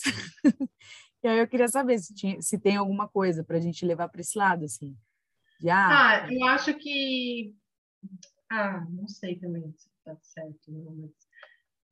Eu acho que as pessoas têm que começar a se olhar mais. É o que a gente está falando aqui, né? É, se observar, se conhecer, né? Para tentar se melhorar. Eu sei que eu tenho um caminho enorme ainda, tenho muitas coisas para aprender, enfim, para viver. Mas eu sinto que eu estou fazendo minha parte, sabe? Estou todo dia um pouquinho ali, ah, vou bebendo da fonte aqui, da outra ali. E eu vejo que tem as pessoas não estão, tipo, sabe? Tem o pessoal vivendo muito, ah, muito no automático. E acho que por eu estar tão ligada nisso, tem hora que me irrita um pouco, sabe? Mas esse é a luz do time, né, que a gente fala. Lá vem né? meu, meu ladinho. Quando a gente começa, esses dias mesmo. Perverso. e aí aquilo me irrita um pouco, porque você vê de um jeito, você espera que a pessoa haja de um jeito, e obviamente não, porque ela não tem aquele conhecimento. Ela, né? E ela nem tá no sabe. mesmo time, né? Você. Exato. Exato. Eu falei esses dias, quando a gente começa a trabalhar o autoconhecimento, né, começa a se mergulhar nesses estudos, de se observar, de eu preciso melhorar, de eu quero ser alguém melhor tal, a gente acaba virando um pouco testemunha, testemunha do autoconhecimento, né? Igual aquele, oi, já ouviu falar do autoconhecimento? a gente acaba ficando chato com algumas pessoas, não fica? Não, eu perdi trocentos amigos assim, acho, né? Total, Chato pra caralho. Mas é, eu acabei ficando, tipo, oi, já ouviu? Tem um tempinho para a palavra do autoconhecimento? acabei ficando um pouco assim. Até Às vezes eu faço. Eu, eu falo umas coisas, faço umas perguntas pro Rio que ele fala. Ah, virou psicólogo agora? Tá, não quero falar isso. É, então, mas dizem, né, que de Mas é importante, louco... dá vontade de hum, falar, é importante, você precisa ouvir. Então, mas não é todo mundo que quer, né, naquela, naquela hora, né? Enfim, eu não deixei de ser uma testemunha, não, ou melhor, eu não deixei de ser uma é, apaixonada pelo autoconhecimento, até porque eu vivo disso, trabalho disso, trabalho com isso, mas é, eu parei um pouco de ser a testemunha do autoconhecimento, tipo assim, querer falar para quem não quer ouvir, sabe? O pessoal acha que é chato. Né? É, você tem que falar para quem quer ouvir e não, não tem jeito. E é como eu falei, para a gente ter, Lembra que a gente falou lá já? Às vezes você está falando e parece que não está surtindo efeito. E a gente falou no início, ah, mas plantinhas, é, sementinhas foram plantadas. Mas também a gente tem que procurar onde tem terra, né, para plantar. Onde não tem, não adianta, cara. Você vai só jogar lá e não vai, né? É, mas eu acho que no fundo, de terra. no fundo, no fundinho lá, sempre alguma coisa fica, né? Porque você fala, fala, fala, uma hora. Mas essas pessoas que você tá, tá tendo aquela abertura para falar, é, eu já considero ali um vasinho de terra. Eu falo assim, você querer, né, no começo, né? Eu falava, não, mas você tem que fazer esse curso. Não, você não tem porra nenhuma, ninguém tem nada. Tipo, ninguém tem que fazer nada. As pessoas têm que fazer o que elas querem, o que tiver no time delas, né? Sim. Enfim. É, tem uma teoria chamada teoria dos setênios, que você já conhece, porque eu já te expliquei em uma outra oportunidade, mas para quem está ouvindo a gente não conhece. É, um filósofo chamado Rudolf Steiner, ele dividiu aí a nossa vida em ciclos, ciclos de sete anos. E segundo os estudos que ele fez da, da antropo, antropo, opa, antropo, antroposofia, tudo bom? E ele estudou e criou esses ciclos de sete anos, e a cada sete anos acontece uma mudança significativa, de acordo com o desenvolvimento. Isso tem mudado um pouco porque a nossa é, expectativa de vida aumentou, né? Antigamente era menor, então esse estudo foi feito nessa expectativa. Você tem 35 anos, então você está no sexto setênio de acordo com o estudo ainda antigo, né? Eu, eu costumo, eu olhando para o estudo, olhando cada fase ali, eu acho que como a expectativa de vida aumentou, a gente pode ou se considerar ainda no, no setênio anterior, no quinto, que é essa fase do, do, do questionamento, tipo, do que eu estou fazendo aqui, é, eu vim aqui para quê? E o sexto setênio, que seria esse de 35, que eu também estou, é, seria um que eu já me questionei a isso, mas agora eu estou questionando se isso que eu questionei está valendo. se realmente a minha missão está vivendo nesse contexto que eu estou que eu trazendo e tal. É, se eu posso bater martelo, se eu posso realmente navegar nessa onda que eu, nesse mar que eu criei aqui. É, sendo esse setênio seu, eu te pergunto assim, o que, que você espera? Se, segundo o estudo do, do Rudolf, a gente acabou de entrar nesse sexto setênio, a gente está no primeiro ano dele, que é do 35 aos 42. E aí eu queria que você dissesse o que, que, é o que você busca, espera. Né? Hã? Que é o da busca, né? É, mas assim, não quero que você leve em consideração o que o Rudolf fala sobre, sobre os desafios do setênio. Mas eu queria uhum. que você uhum. falasse o que, que você espera desse, desse setênio seu aí. O que, que você espera? Uh, eu espero que quando eu chegar no fim do setênio, eu tenha me encontrado. e Esse eu tenha. Setênio. Hã? no fim desse setembro, ele, ele finaliza 42. É.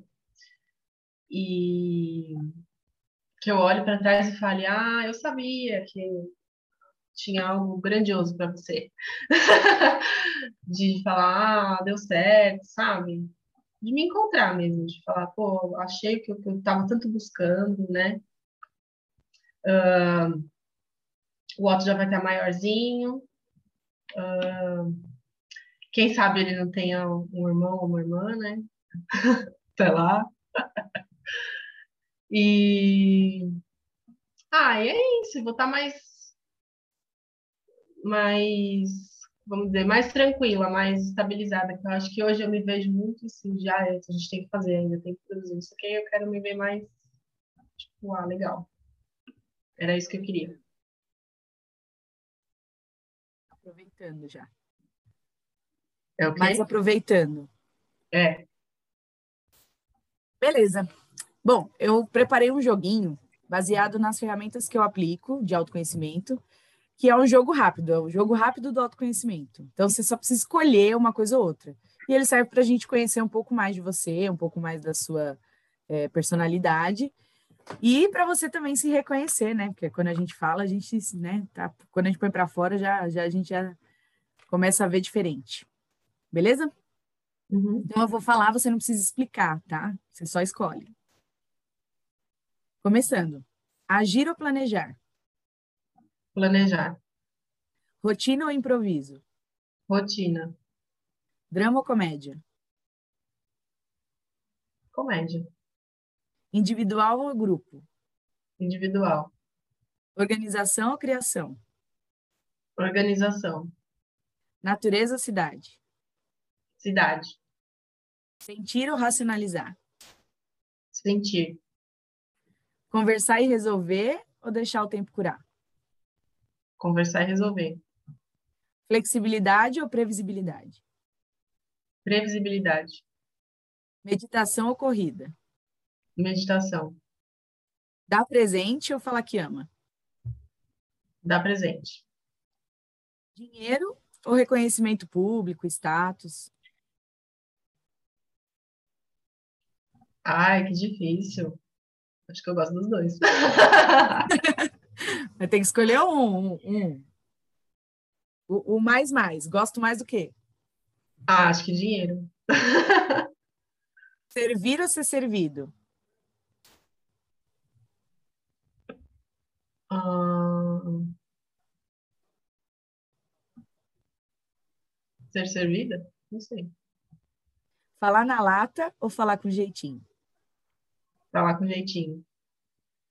Prático e rápido ou devagar e com detalhes? Devagar e com detalhes. e aí, você conseguiu se ver aí dessas. Ah, você me conhece, você já fez já pensando em mim. eu, eu sou analista e já fiz o, a ferramenta em você. Então, você, tudo do S você respondeu aqui, né? Que foi rotina, previsibilidade, é, devagar, né? Com detalhes, tudo que um S gosta, né? Falar com jeitinho, toda uma preocupação. Mas você vê como é o que a gente escolhe de bate pronto, é o que a gente é, né? É isso. Então uhum. todo mundo já sabe mais ou menos como você lida, né, com as coisas. Bom, para finalizar, é, eu quero fazer uma pergunta. Já está acabando. Tá, passa rápido, né? Eu, eu ficaria, ó, você me conhece? Eu ficaria tipo, ah, de 10 horas? Nossa, que puxado. Não, para mim seria incrível. Como você falar durante 10 horas? Ai, não sei, vou ver se dá. Acho que dá. e aí eu preparei, para o final, eu preparei uma, uma pergunta de uma história de uma americana, ela é uma artista americana chamada Candy Chang.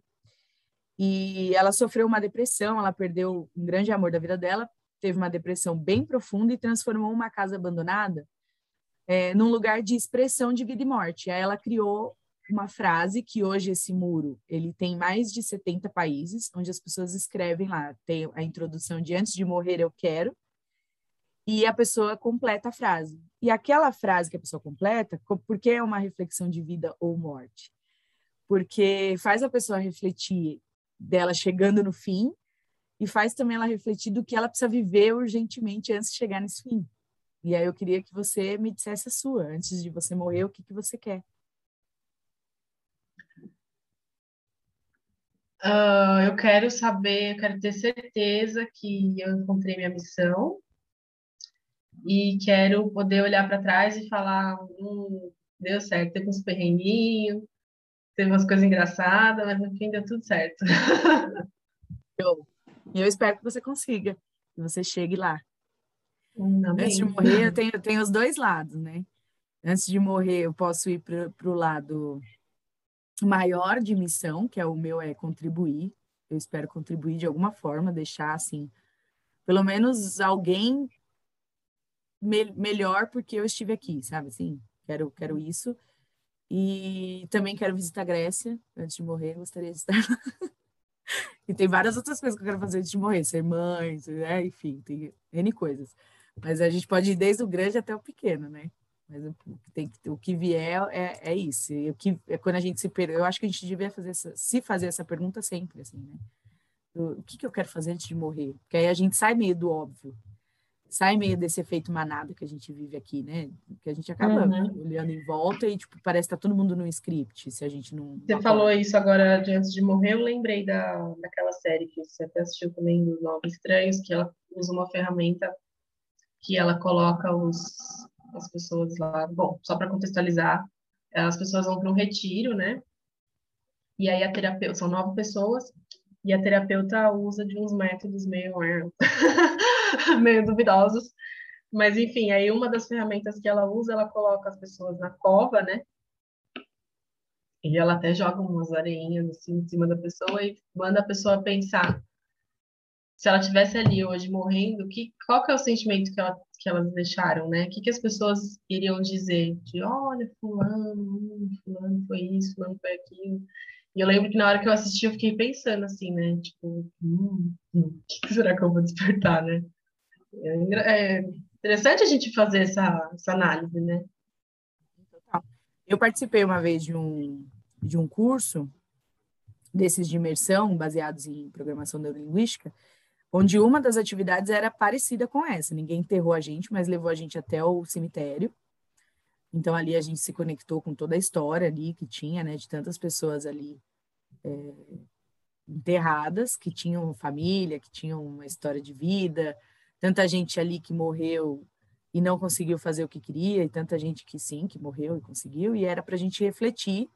Então, cada um escolheu um cantinho ali no cemitério, parece um pouco mórbido, mas é, levando para o lado da PNL faz muito isso, né? De você ser do, do lúdico e do real te levarem para dentro disso, dessa sua mente, do que tem aí na sua programação e fazer você refletir sobre a sua vida hoje e se você morresse agora, como estaria cada área da sua vida? Relacionamento familiar, financeiro, saúde, tudo. Uhum. E é uma reflexão forte, assim, é coisa assim que às vezes você não quer olhar e ali naquele momento você encara de frente, é muito doido. Vale a pena, né, se fazer essa pergunta, não?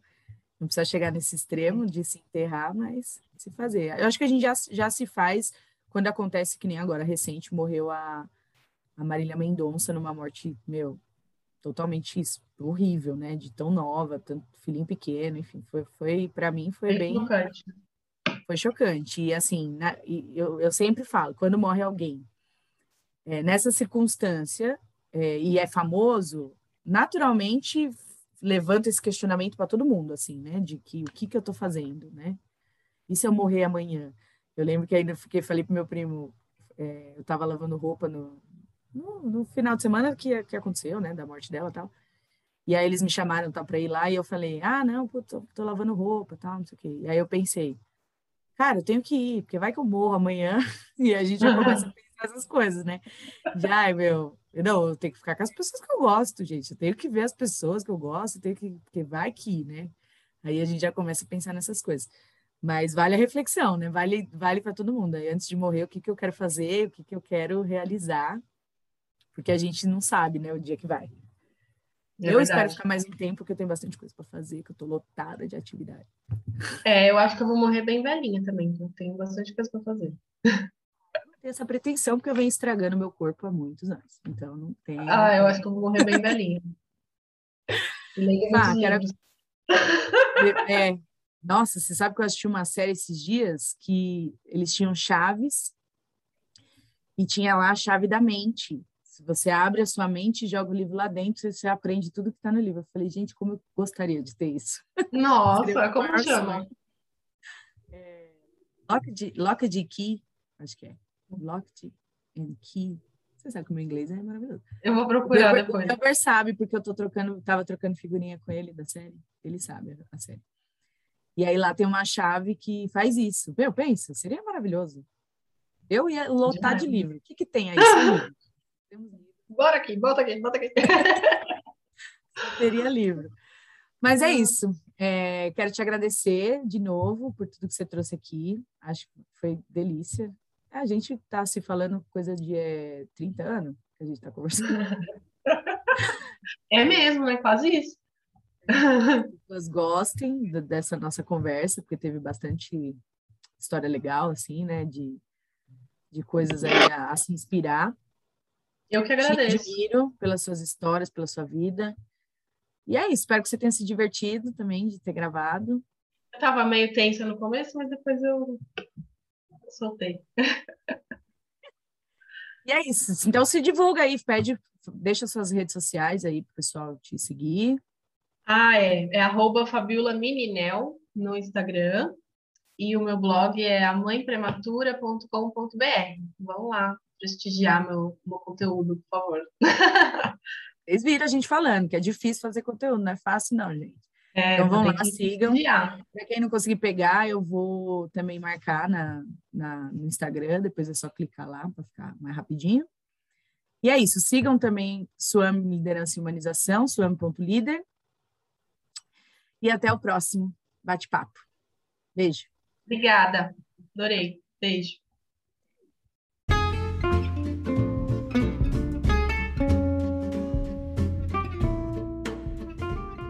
Que bom que você ficou até o final. Não esquece de curtir esse episódio e se quiser saber mais sobre o meu trabalho, acesse suam.líder no Instagram ou me procure por Flávia Jimenez lá no LinkedIn. Ah, dá uma olhada aqui nos outros conteúdos do canal também. Tenho certeza que você vai gostar. Até o próximo episódio.